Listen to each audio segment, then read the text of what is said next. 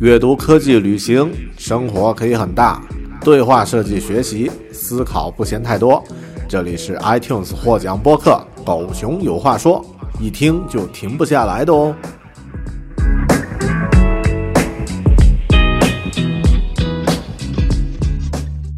Hello，你好，欢迎收听收看独立知识型脱口秀《狗熊有话说》Bear Talk，我是大狗熊。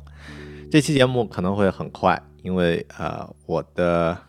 呃，内容呢非常的垂直且集中，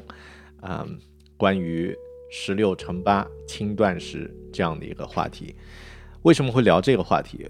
我们这个节目并不是一个关于健康或者是呃这个健身题材的节目，那么纯粹是因为我自己的目前在尝试的这个轻断食的试验，呃，也因为我对这个领域呃有一些觉得。呃，知识和信息太杂乱，我想梳理一下自己的知识和信息，了解一些关于轻断食最基本的一些一些概念。所以呢，我做了一些 research，那么呃有一些收获，所以想在这期节目里呢和你分享。先说一下这个十六乘八间歇性断食，或者说叫轻断食啊。呃，可能我们中文的这个环境里面呢，大家经常听到是轻断食这个这个表达，呃呃，准确的说法是间歇性断食 （intermittent fasting）。那么 fasting 这个词呢也很有意思，它的词义呢是断食啊，就是不吃东西啊，戒戒食。那么呃，你知道早餐就是这个。Breakfast，那么其实就是 break 加上一个 fast 两个词拼在一起的，所以早上呃，比如说晚上我们是其实就是没有吃东西，就是 fast fasting 的这个状态。那么早上如果是吃早餐呢，就是把你的这个断食的这个状态中断，所以是 break the fast，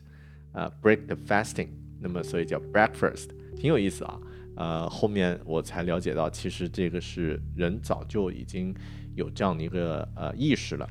那么呃断食呢，呃比如说像穆斯林会斋戒啊，有的这个呃文化和背景里面也有这种就是中间不吃饭的这种习惯，辟谷的这样的一个一个习惯。那么我是之前断断续续有尝试过。啊，然后呢，也觉得哎，这个好像对自己的状态还不错。但是呢，也有人说自己轻断食之后，间歇性断食之后，呃，这个影影响了自己的健康啊，肠胃变得很差，如何如何。后面我就发现，中文的环境下呢，有太多的这个杂乱的声音，呃，太太多杂乱的信息。于是我觉得，干脆我去。认真去找一下，就是呃，以马斯克的这个第一性原理啊，我去找一些最最基础的这个信息的话，会不会有帮助？后面找了一下呢，呃，找到一个比较，我觉得比较接近这个最理论的这个呃最基础研究的呃关于对间歇性断食最最权威、最基础研究的一个一个来源。这个来源呢是一个叫做呃。Humber Humberman Lab 的一个英文的播客，也是英文的一个 YouTube 频道。那么他的主播呢，是一位呃在斯坦福呃大学任教的教授，叫做呃 Humberman 啊，就是这个人。呃，他他以自己的名字创建了这个频道。那么他自己也呃频道里面也有 lab，就是也有实验室，所以呃。他其实也有自己的这个实验室，相当于他是一个实验室的这个负责人，啊，那么，嗯，也做了一些，就是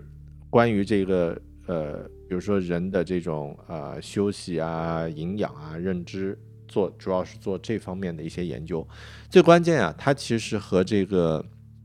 间歇性断食的发现者或者说提倡者，呃，Sachi Panda。这个博士呢是同事，他们都在这个斯坦福大学任教。间歇性断食这个理念其实就是由这个 Sachi Panda 这个博士他提出的，所以我觉得，哎，我找这个同样是在斯坦福，同样是这个呃营养和医学的博士，然后也有自己的实验室，他做的这个节目应该是关于这个呃这个领域比较值得相信的啊，就是不会受更多其他的其他的人影响的。然后呃，他有一期节目讲了两个半小时关于这个间歇性断食，我把这期节目全部听完以后呢，呃，基本搞懂了，啊，或者说我基本搞懂了如何去执行的背后的原理呢，我就不写了，因为我不是学生物和医学的，我也不太懂，但就把这个。呃，关于轻断食的一些技巧摘录出来，当做我自己的笔记。首先，呃，第一条呢是时间，为什么是十六乘八？也就是十六小时不吃东西，八小时吃东西，就是窗口的进食期呢是八小时。推荐是这样，这个也是最常规的、最常见的一种啊一种这个轻断食的方式。那么原因啊，其实最初是因为什么呢？呃，八小时的这个进食窗口，其实是方便实验室里面的研究生工作人员呢，来管理小白鼠的这个给它投喂食物和不投喂食物这个时间。比如说八小时啊，就意味着，哎，早上研究生去到了这个实验室，那就给小白鼠投喂食物，然后呃晚上呢投喂完最后一次就关起来了，小白鼠就不能吃东西了。于是呢，他们就可以有这个十六乘八。这个窗口期比较容易管理。如果是二十乘四，那么是不是说研究生就得加班啊啊？或者说这个十二乘十二，那么就就意味着研究生得加班，这得得在十二小时之呃之内投喂这个食物。呃，所以他们的试验数据更多呢是十六乘八，但后面呀也发现，的确这个方式最容易坚持。而且对于这个 减脂和对肝脏的这个清洁功能呢，呃，有长期的效果。第一条啊，也就是对我们来说，你可以尝试不同的。那么啊，十六乘八是最常见的一种方式，但也有一种方式就是跟大自然相啊相同，比如说晚上呃太阳下山就不吃东西了，那么大概六七点七点左右，你吃完晚饭之后。大概七点左右啊，七点到八点左右不吃东西了。那么早上呢，呃，在太阳出来之后再吃东西，那么也就差差不多是这个八点左右，七八点。那么相当于你就能够有这个十二小时的这个啊，真正不吃东西的这个状态。那么这也是一种常见的方式啊，容易坚持的方式。第二条原则是，第二条技巧就是起床之后至少一小时之内不要进食食物。然后另外呢是睡觉前三小时呢不要不要吃东西，不论你是否在断食。其实这个理念我觉得呃背后的原因有很多，它引述了很多这个论文的这个实验数据啊原理，我就不说了啊。那么我觉得这个其实对我来说非常有呃指导意义，因为以前我觉得呃我是一个喜欢晚上吃宵夜的人，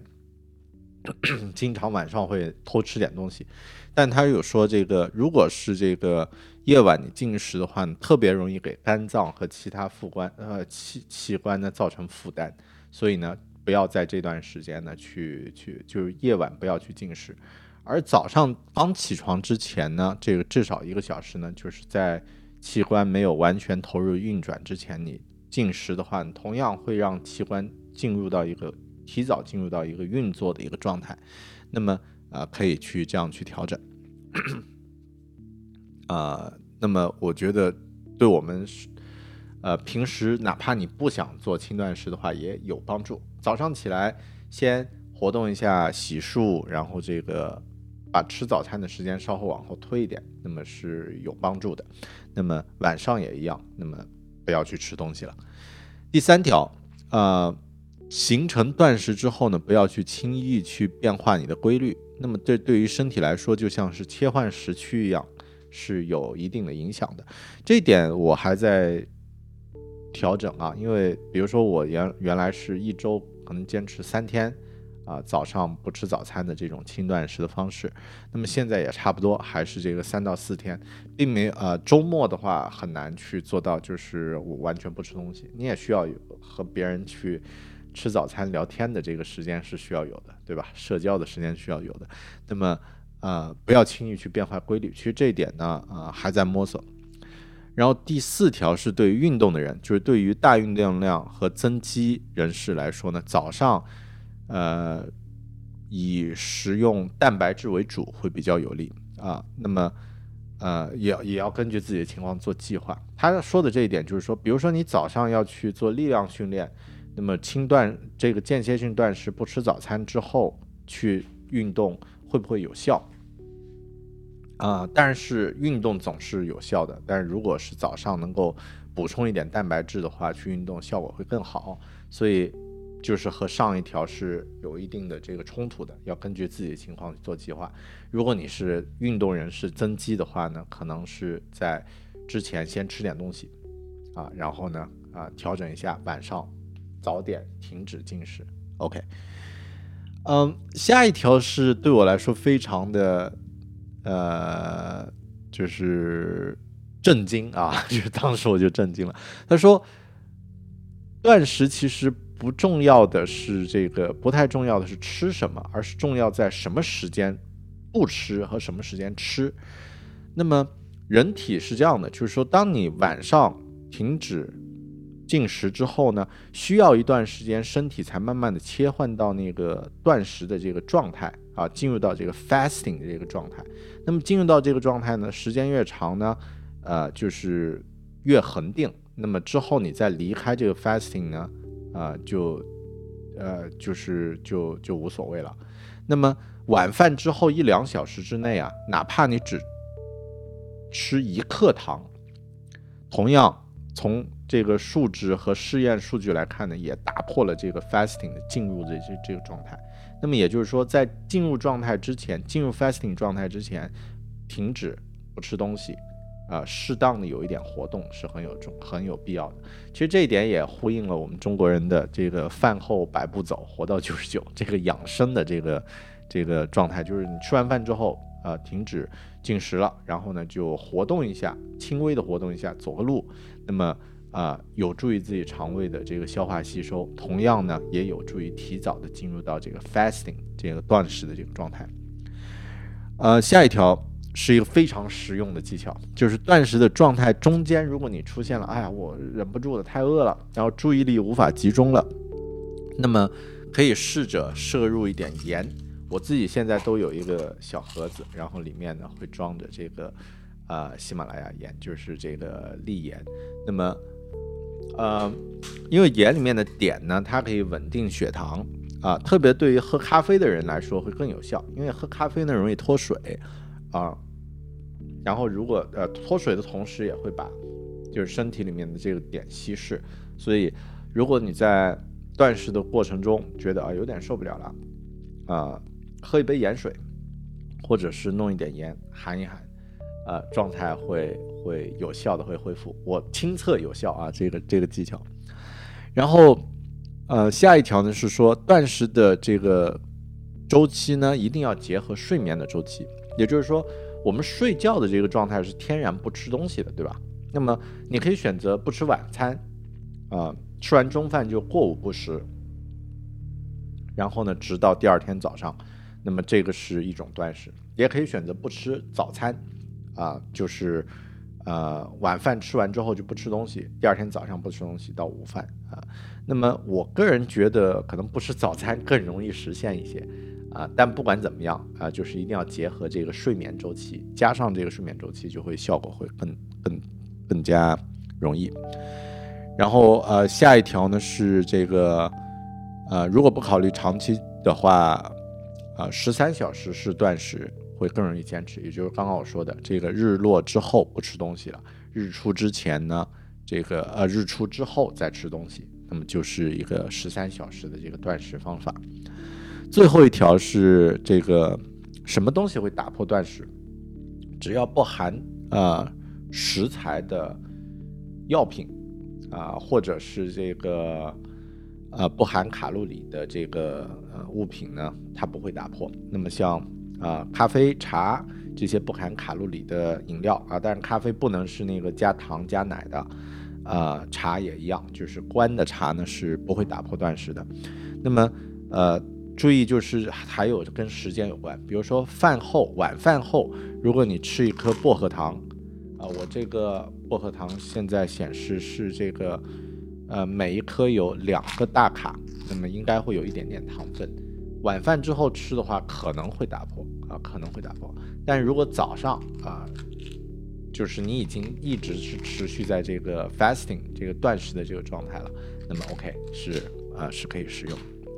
好的，这就是我从这期节目里面，就是从这本啊这个呃 Herman Herberman Lab 这个播客的节目里面。收获的这两个半小时的节目，我浓缩成了这个十多分钟的一期中文播客啊，可能对你会有一些帮助。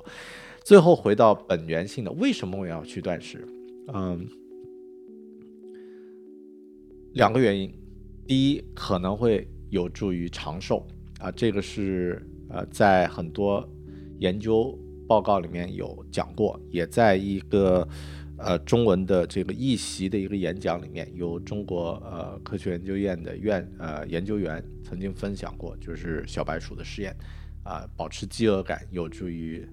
长寿。另外呢，就是可以有助于我们清理身体的这个器官。呃，对我来说比较直接的呢，就是它也有助于减肥啊，也有助于减脂，控制你的呃体脂含量啊。那么还有一点呢，就是在我。最近呃，已经慢慢习惯了一周可能有三到四天的这个断食的状态之后，会觉得好像自己的状态会变得更好一点。但是这个因人而异，这就是断食的一个原因。啊，还是要记得就是不要呃太过于冒进啊。如果你要尝试断食的话呢，听从自己身体的这个状态，那么嗯，适当的去嗯去去去做试验。啊，然后呢，去调整，那么找到适合自己的方式。OK，这就是这一期关于嗯关于轻断食、间歇性断食的一期节目，不知道对你 有没有帮助啊？记得，如果你是在呃 YouTube 平台收看这期节目的话，订阅我的 YouTube 频道啊。如果是在呃音频平台收听这期节目的话，记得在你所在的平台。呃，留言分分享和表达你的想法，那么也欢迎大家去订阅这个 podcast，也就是这期节目的最原的、最原本的这个呃渠道啊，就是苹果的 podcast。去订阅的话呢，啊，可以收听这期节目的最最呃最及时的收听这期节目的内容啊。OK，感谢您收看呃收听，那么我们下期节目再见，拜拜。